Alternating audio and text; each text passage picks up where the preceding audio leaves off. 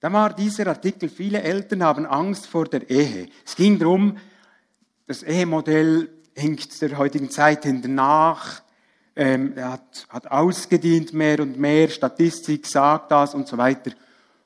Seht da, war der, trotz kindscheuen Paare den, den Traualtar zunehmend. 23 Prozent Kinder werden geboren, ohne dass ihre Eltern getraut sind im Moment und so weiter. Und dann war ein, ein Abschnitt, Ehe hat keinen Nutzen mehr.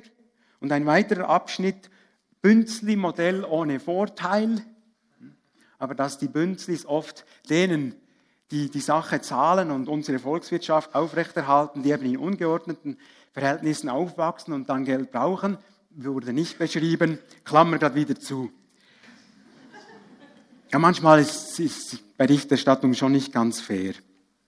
Und, aber am Schluss, nach drei Vierteln, kam noch ein letzter Viertel. Der hat mich überrascht. Und zwar war noch ein Artikel, Nachteile für Kinder.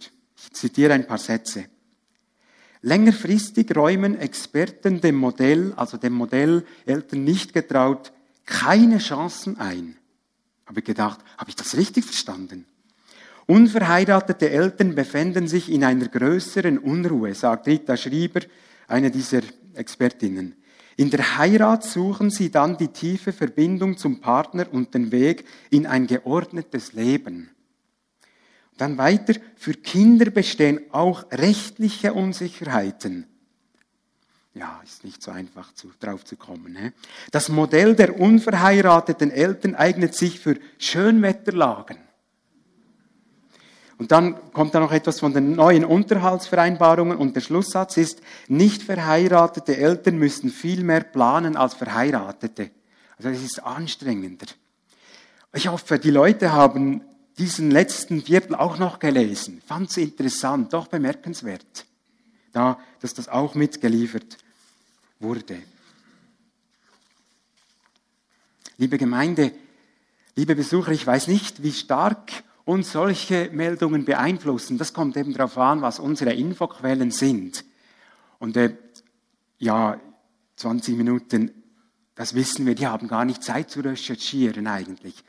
Die müssen ja immer pressieren, oder? Die müssen das so bringen. Genau, also da gibt es ja sicherere Medien. Aber Gottes Wort selber macht deutlich, dass Wiederholungen wichtig sind für die Menschen. Festhalten, Befestigungen an biblischen Grundwerten, dass das wichtig ist. Denken wir an den Sabbat. Jeden Freitagabend die jüdische Familie am Tisch zusammen und dann wird ein Teil ist immer dasselbe. Man wiederholt immer dasselbe. Es gibt Nahostexperten und, und äh, Völkerexperten, die sagen, das ist der Grund, warum das Volk Israel nie aufgelöst werden konnte. Der Sabbat in der Familie. Könnte ich mir vorstellen. In der Bibel wird uns vieles wiederholt. Paulus sagt einmal, euch immer wieder dasselbe zu schreiben, verdrießt mich nicht. Das ist auch eine Legitimation für alle Verkündiger. Man kann ja nicht immer Neues bringen. Wichtig ist, dass man das Gekannte umsetzt. Und jetzt kommt hier noch etwas dazu bei diesen Themen Ehe und Familie. Hier ist das Festhalten mindestens doppelt wichtig. Warum? Einmal sind das unsere Grundlagen vom Menschsein. Für uns alle. Wir waren alle zum Beispiel mal Kinder. Und wir waren alle froh, wenn es einigermaßen geordnet war, das Nest zu Hause. Und das Zweite hängt mit dem ersten zusammen. Ehe und Familie, das sind Möglichkeiten Gottes, wo er sich repräsentiert. Ein Brautpaar, und das ist doch immer wieder herrlich anzuschauen, oder? Eine Braut, so frisch, weiß herausgeputzt. Ein Brautpaar ist jedes Mal eine Erinnerung an Christus und die Gemeinde, sagt Paulus im Epheser 5 am Schluss.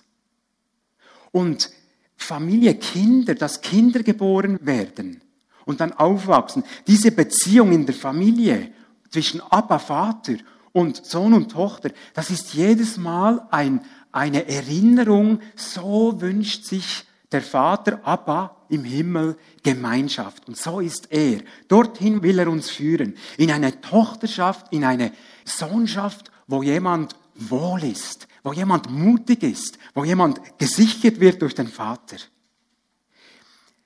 Deshalb ist es, ich weiß, das ist auch Wiederholung, aber vielleicht hilft es manchmal doch auch fürs Gebetsleben. Deshalb sind diese beiden Grundlagen derart umkämpft vom Durcheinanderbringer, derart umkämpft von Satan. Logisch, wenn du viel Wasser vergiften willst, oder? Dann gehst du auch nicht in den Brunnen und machst es dort, sondern du vergiftest an der Quelle. Dann hast du sämtliches vergiftet. Und wir, wir leiden darunter, dass Ehe und Familie derart umkämpft ist. Wir leiden darunter. Wir leiden mit. Und wenn ich jetzt ein paar Punkte aus Ehe und Familie von Christus her, von Christustexten her beleuchte, bitte, bitte, es ist mein großes Anliegen, Leuten, die jetzt merken, wir sind da im Kampf oder wir sind hier im Kampf, nehmen wir das nicht als Anklagepunkte. Wir sind ja alle in Herausforderungen. Und das Wichtige ist nicht, wie es jetzt gerade ist vor Gott, sondern wie ist unser Herz? Sind wir, sind wir bereit, für Ordnung zu schaffen, für, für, für gottgemäß Schritte zu tun? Das ist der Punkt. Und nicht das Moment, wie es ist. Bitte nehmt es nicht als Anklage, die, die ganz besonders hier im Kampf sind und leiden drin. Gut. Erstes, Christusmäßigkeit muss zu Hause anfangen. Ein Text dazu, das mal von Paulus, nicht von Jesus. Wenn sich jemand nicht um seine Angehörigen kümmert, vor allem um die, die unter einem Dach mit ihm leben, verleugnet er den Glauben und ist schlimmer als jemand, der nicht an Christus glaubt. Paulus spricht hier von Witwen. Wer ist würdig, Witwenunterstützung zu kriegen? Aber er meint das natürlich auch exemplarisch, diese Grundhaltung. Etliche von uns kennen Billy Graham. Er ist mittlerweile 98-jährig. Großer Evangelist. Und er ist mal, beschreibt er in seiner Biografie, mal von einer langen Reise zurückgekehrt, verschiedene Großevangelisationen, kam zum Haus und dann tappte ihm eines seiner fünf Kinder entgegen, so erste Gehversuche. Dann hat er seine Frau Ruth gefragt, du, wer ist das eigentlich, dieser Junge?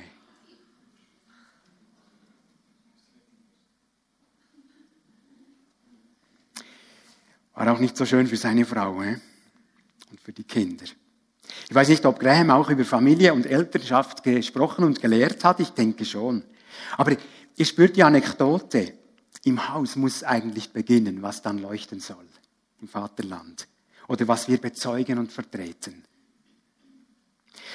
Und habt ihr gemerkt, Paulus ist hier ganz scharf. Er sagt nicht nur, wer das nicht ernst nimmt und sich zum Reich Gottes gehörig sieht, das ist jetzt immer Voraussetzung bei allem, was ich sage. Also wer sich drinnen im Reich Gottes sieht und wer das nicht ernst nimmt, der hat nicht nur nichts zu sagen, sondern er verleugnet seinen Glauben und ist schlimmer als ein Heide, übersetzt Luther. Sehr scharf. Wir merken, wir merken es neu. Die nächsten Beziehungen sind wirklich gefragt. Das ist eigentlich Spiegel, wie unser Herz wirklich ist.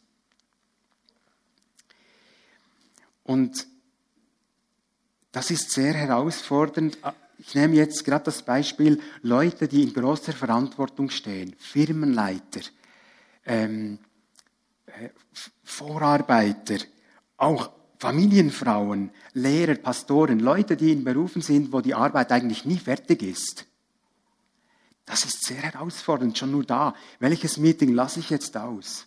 Was lasse ich jetzt aus? Weil jetzt der Junge eher kommt mit seinem Puzzle, weil jetzt das Mädchen kommt mit dem Büchli schauen, die Zeitung jetzt auch weg und so weiter. Oder das sind doch die Dinge, die Paulus auch meint hier. Ganz alltägliche Dinge. Oder ein Beispiel für junge Leute.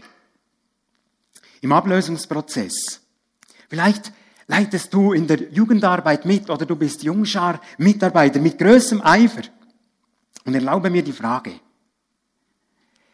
Ehrst du die Eltern zu Hause? Ehrst du die Eltern? Und ich würde sagen, tue es auf jeden Fall, denn die Autorität im Dienst ist auch von dem abhängig. Das sind nicht zwei Dinge. Die Salbung hängt mit solchen Dingen zusammen. Also Christusmäßigkeit soll zu Hause beginnen.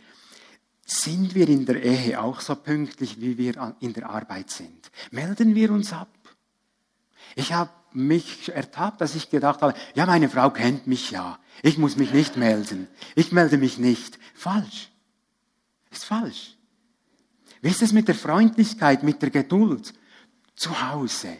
Gegenüber dort, wo wir gefragt sind, wo, wo wir eben Verantwortung haben. Eigentlich soll es zuerst und am besten zu Hause sein. Muss ich mir auch immer wieder sagen, will ich mir auch immer wieder sagen. Und noch ein letztes, wir sind nicht mit der, mit der Firma verheiratet, wir gehen nicht mit der Firma in den Tod, aber wir gehen mit der Frau oder mit dem Mann lange, lange Jahre. Bis in den Tod haben wir mal versprochen. Zweites sind wir schon ein bisschen gelandet. Christusmäßigkeit in der Ehe. Ein Jesus-Text, bekannter.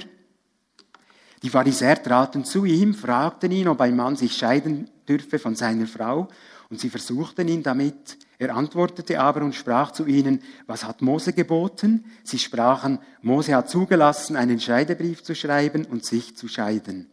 Jesus aber sprach zu ihnen, um eures Herzens Härte willen hat er euch dieses Gebot geschrieben. Aber von Beginn der Schöpfung an hat Gott sie geschaffen als Mann und Frau. Darum wird ein Mann seinen Vater und seine Mutter verlassen und wird an seiner Frau hängen und die zwei werden ein Fleisch sein. So sind sie nun nicht mehr zwei, sondern ein Fleisch. Was nun Gott zusammengefügt hat, soll der Mensch nicht scheiden. Drei Dinge hierzu, zu diesem Text. Scheidebrief beziehungsweise Eheauflösung war nie Gottes Eheoption. Deshalb sagt Jesus hier, auch wenn im Mosegebot diese Art Provisorium steht, und die steht wirklich da drin, war es nie Absicht Gottes, dass das dann auch noch eine Türe wäre. Und denken wir dran, alter Bund, neuer Bund, da gibt es geistlich gesehen einen großen Unterschied. Der Heilige Geist, der im Alten Testament nur punktuell auf Königen, Priestern war, der ist uns gegeben, wer, wer glaubt an Christus, ist der uns gegeben. Und der Heilige Geist hat eine Mitaufgabe, dass unser Herz nicht hart wird. Und er sagt hier, das ist oft der Punkt, warum es nicht mehr geht zu zweit. Ein Herz oder zwei Herzen werden hart. Und hier haben wir eine Quelle in uns, die uns zur Hilfe kommt. Das war nicht so im Alten Bund. Und es ist sehr, sehr schwächend, wenn diese Option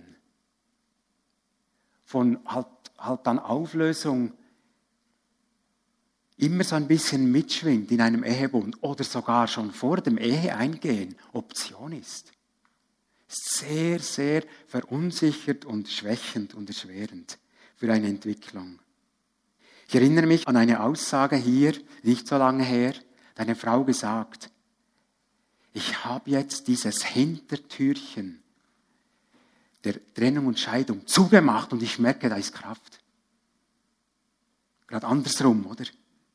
Logisch ist da Kraft. Wenn die Tür mal zu ist, dann kann man wieder anders entwickeln.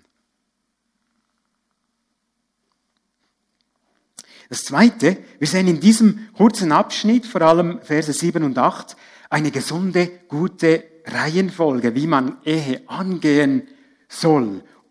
Und da sind jetzt nicht nur junge Leute gemeint, sondern wie können wir Leute unterstützen da hinein. Es heißt da, darum wird ein Mann Vater und Mutter verlassen, ihr habt es da, Vers 7, das heißt nicht nur von zu Hause wegziehen, sondern emotional lösen, wirklich selber, selber stehen.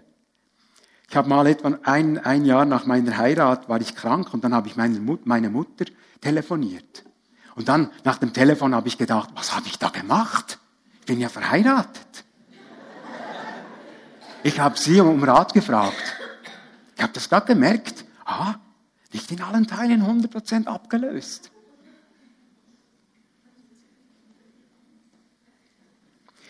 Und das Alter spielt auch keine Rolle, ob man gelöst ist. Es gibt 50-Jährige, die sind nicht gelöst von den Eltern. Und das hat immer schwierigen Einfluss auf die Ehe.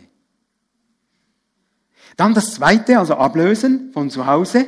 Dann wird seiner Frau anhängen, wörtlich ankleben. Da hier ist gemeint der öffentlich-rechtliche, der juristische Bund. Jetzt haben wir das festgemacht auf einem Amt oder eben auch vor der Gemeinde. Das ist fest. Das ist dieses Kleben.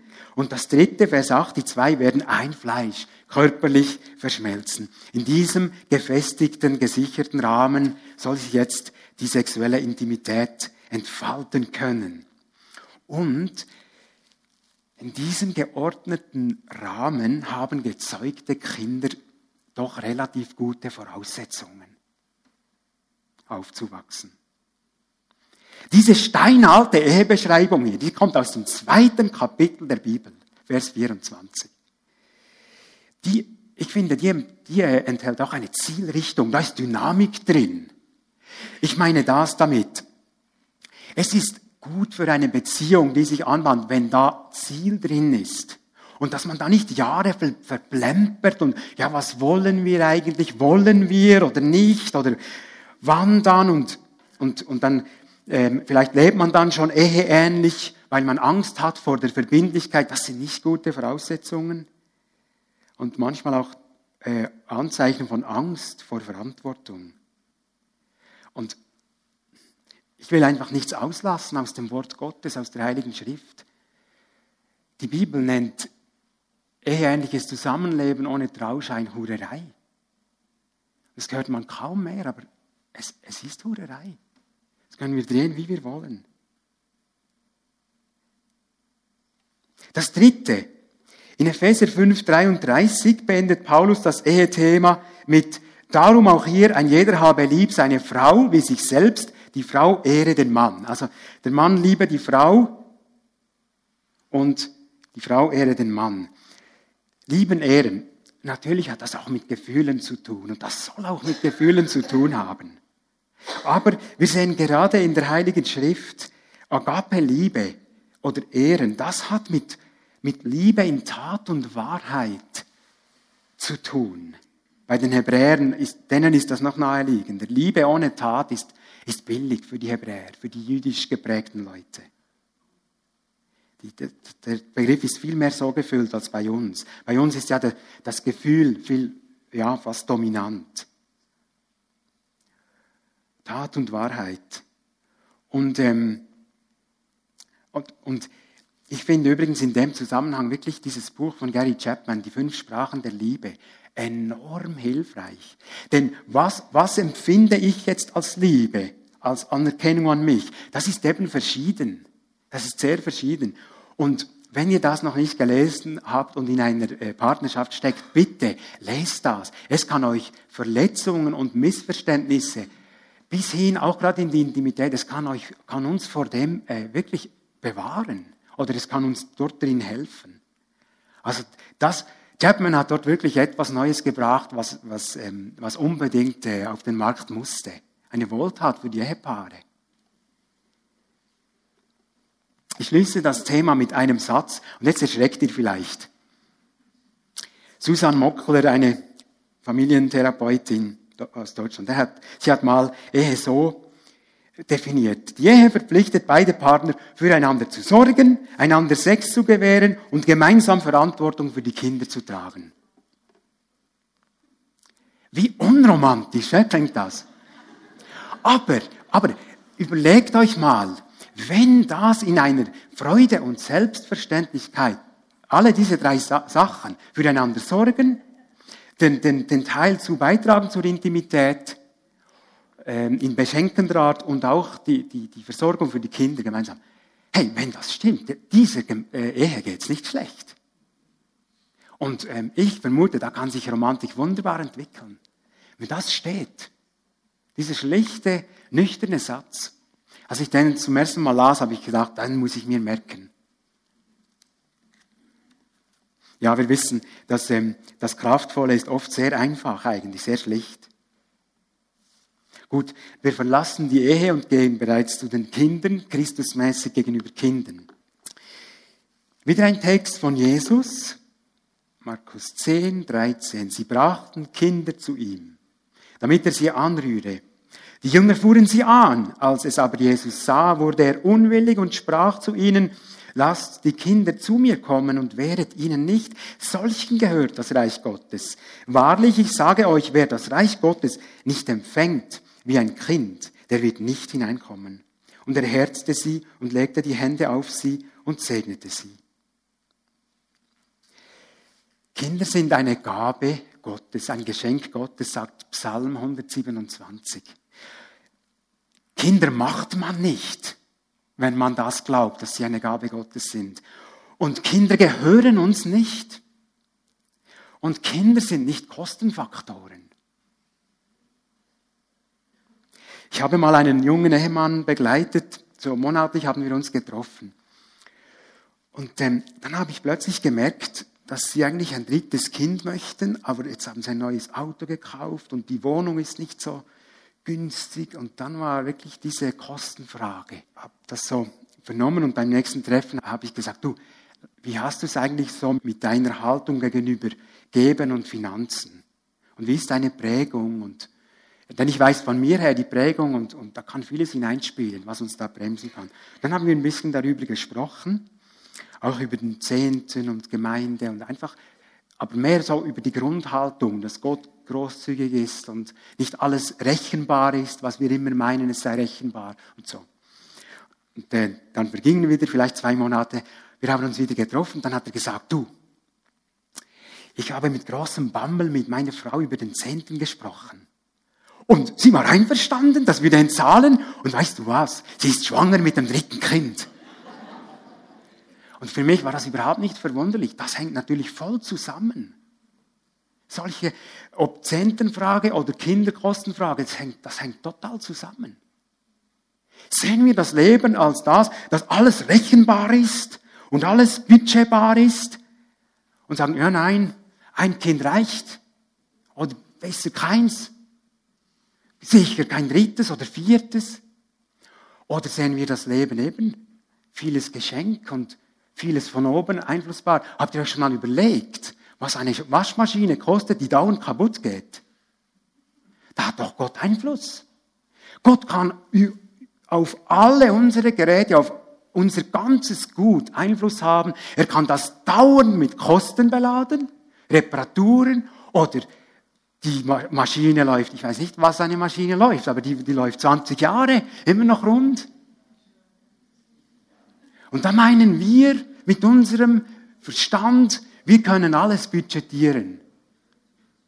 Ich bin nicht für Verantwortungslosigkeit und der Herr schaut dann schon und so, wenn man weiß, ups, wo, wo ist die Kohle für die Grundlage? Ich meine nicht das.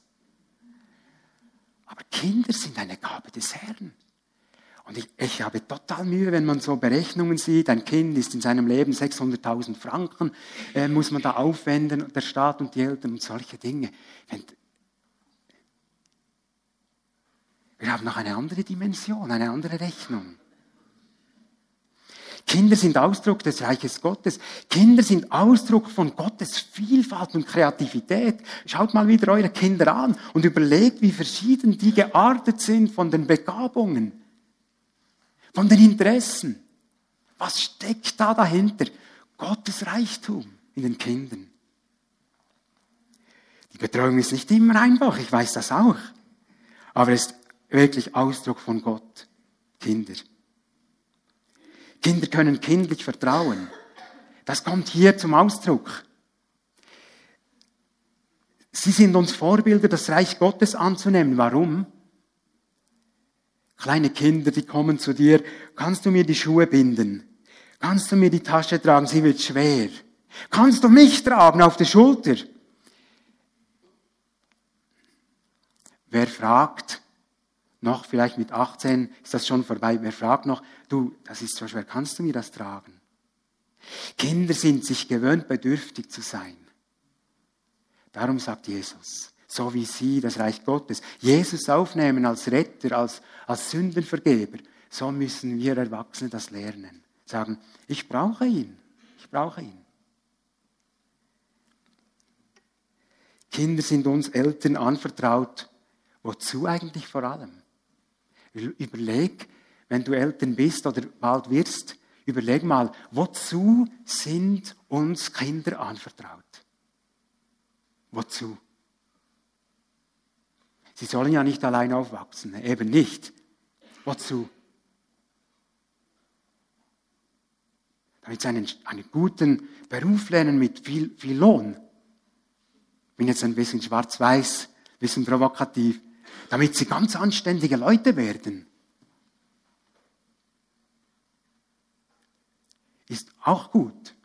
Empathie sollen wir ihnen lehren. Mitgefühl, Sozialisation, Fleiß, alles gut. Aber wenn ich die Bibel richtig verstehe, sind uns Kinder anvertraut, damit wir sie hineinbegleiten und fit machen fürs Reich Gottes.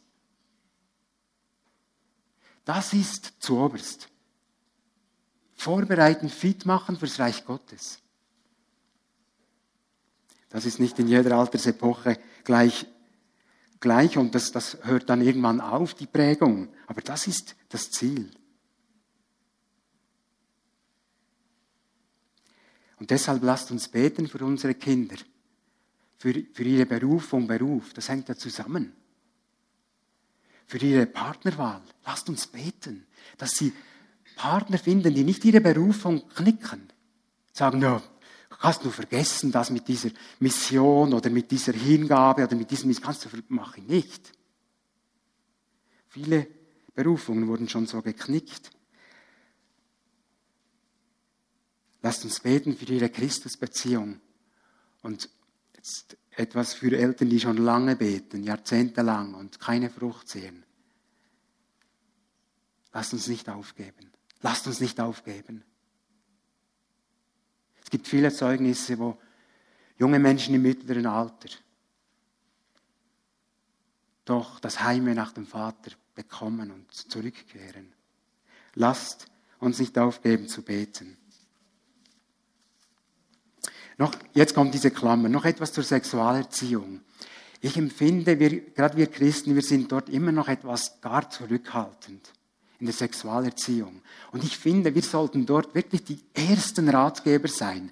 Auch vom, vom Alter her. Wir sollten die Ersten sein, die ihnen dort helfen, die ihnen dort erklären. Und eine kleine Hilfe. Katrin Müller hat, hat extra CDs äh, gebrannt von der Moral Revolution Konferenz vom November. Und dort war das Thema ja eben äh, sexualethische Themen und am Sonntagnachmittag war ein Teil von Kuno und auch von einer amerikanischen Frau über das Thema eben für Eltern und Leiter. Nehmt sie mit, wenn ihr da drin seid. Nehmt sie mit. Sie sind sehr hilfreiche Anweisungen, gerade auch von Kuno, der ja Schweizer ist und unsere Kultur kennt und so, ist sehr zu empfehlen. Ich weiß gar nicht, ist es noch irgendwo herunterzuladen, Katrin? Ja, eben könnte man auch direkt Moral Revolution tun, 2015, kann man das sogar ansehen. Das ist ein Filmdoku. Letztes, Christusmäßig, gegenüber den Eltern. Wieder ein Text von Jesus. Jesus sagte zu ihnen, ihr versteht es glänzend, Gottes Gebot außer Kraft zu setzen, um euren eigenen Vorschriften Geltung zu verschaffen. Mose hat zum Beispiel gesagt, Ehre Vater und Mutter. Und wer Vater und Mutter verflucht, soll mit dem Tod bestraft werden. Ihr dagegen lehrt, man könne zu seinem Vater oder zu seiner Mutter sagen, alles, was dir eigentlich von mir als Unterstützung zusteht, erkläre ich für Korban. Eine Opfergabe. Und auf eine solche Erklärung hin lasst ihr nichts mehr für seinen Vater oder seine Mutter tun. So setzt ihr durch eure eigenen Vorschriften das Wort Gottes außer Kraft und von dieser Art ist vieles, was ihr tut. Hier deckt Jesus den frommen Juden einen heuchlerischen Trick auf. Gab da so ein Gelübde. Das hat ja auch mit Finanzen zu tun. Und da gab es offensichtlich Juden, die, ähm, die haben die Elternversorgung, die damals ja noch ganz anders war, ohne AHV und Pensionskasse. Es war normal, dass die Kinder aufkamen. Und dann haben die zu den Eltern gesagt, tut mir leid, das habe ich schon Jahwe versprochen. Das Geld ist weg, tut mir leid. Ich muss selber schauen, Papa, Mama. Und sagt er, das ist das Gebot mit dem Gelübde völlig falsch verstanden, missbraucht. Jetzt, was dieser Satz da für unsere Elternunterstützung bedeutet, das kann man nicht, das kann man nicht messerscharf sagen. Und die heutige Zeit und auch soziale Absicherung ist eine ganz andere. Ich glaube, da brauchen wir Gebet. wenn es um Fragen geht, können wir die Eltern ins Haus nehmen oder um Fragen geht von Heimen und so weiter. Ich glaube, das müssen wir vor Gott und mit, mit der Familie, mit dem Partner abwägen und, und ähm, ja, ringen, was gut ist. Aber das Gebot Ehre Vater und Mutter, das ist immer darüber. Das soll immer das Leitwort sein dafür. Mehr will ich und kann ich da nicht sagen und viel mehr sagt auch das Wort nicht, sondern es soll von Liebe, von Liebe und wirklich von Ehrerweisung geleitet sein, diese, diese Fragen. Gut. Also wir gingen jetzt durch ähm, Kinder, Ehe und unseren Eltern gegenüber. Und wir merken, die Bibel betont wirklich Ehe und Familie ganz stark. Ich habe anfangs gesagt, warum. Und genau das kann uns umso mehr zur häufig gehörten Aussage führen, jawohl, so ist es. Zuerst kommt die Ehe in Prioritätenrangliste und dann kommt die Familie und dann weit dahinter kommt Beruf oder Gemeinde oder solche Dinge. Und das ist nicht völlig falsch, aber habt ihr auch schon so Situationen gehabt, da geht, da geht das gar nicht mit dieser Rangliste. Und ich werde uns jetzt noch zeigen, warum es eben von, von der Bibel her falsch ist eigentlich. Christus hat im Unser Vater gebetet, dein Reich komme als Allerwichtigstes. Und dein Wille geschehe, Vater. Und wenn wir im Königreich Gottes leben, sind wir hier drin. Und dann ist plötzlich, wie hier in diesem Bild, eben Ehe, Familie, wenn das jetzt das Blaue da Gemeinde wäre, ist alles Reich Gottes, alles ist da eingeschlossen. Alles.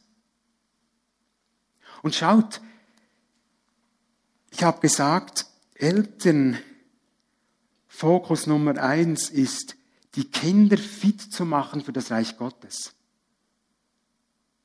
Und jetzt merkt ihr, bei der Frage, wie, wie wichtig ist jetzt Gemeinde? Oh nein, zuerst kommt Ehe und Familie. Wenn man Gemeinde, die ein Tool ist, die eine, eine Art Trainingsmöglichkeit ist, eine Berufungs-, eine Zurüstungszelle, wenn man die außen vor lässt, dann kann ja das weniger gut geschehen. Aber man kann auch wieder der Gemeinde derart viel Platz und Zeit und, und, und Kraft geben, dass wirklich die, die Familie zu kurz kommt. Absolut. Aber verstehen wir, das auseinanderzunehmen ist künstlich, das ist nicht biblisch. Und einmal ist es gut, man macht Familienferien und einmal ist es gut, die Kinder können ins Eurocamp oder man, man, äh, man macht einen Missionseinsatz oder irgendwas anderes. Aber wenn der Fokus ist, wir wollen wachsen im Reich Gottes, ist nicht mehr diese künstliche Trennung. Was ist jetzt? Wie kann ich mir jetzt Zeit freischaufeln? Und ich hoffe sehr, dass Ehen und Familien gestärkt werden durch Gemeinde, durch Gottesdienste, durch Predigten, durch Hauskreise, durch Treffen. Ich glaube, das wäre auch Gottes Absicht. Und merkt ihr, ja, es ist wirklich künstlich, das auseinanderzureißen. Die Frage ist, was will Gott mit meinem Kind? Und wie wird es dort hinein gefördert? Was will Gott mit unserer Ehe? Wie, wie kann die gefördert werden? Was will er mit uns als Familie? Mit meiner Gabe? Das soll unsere oberste Priorität sein. Und dann sind wir hier. Das ist die Auflösung der Predigt. Lasst uns eine Reich Sicht entwickeln für Ehe und Familie und von da aus fragen, was ist im Moment richtig? Ich glaube, das ist der Punkt und nicht Rangliste. Amen.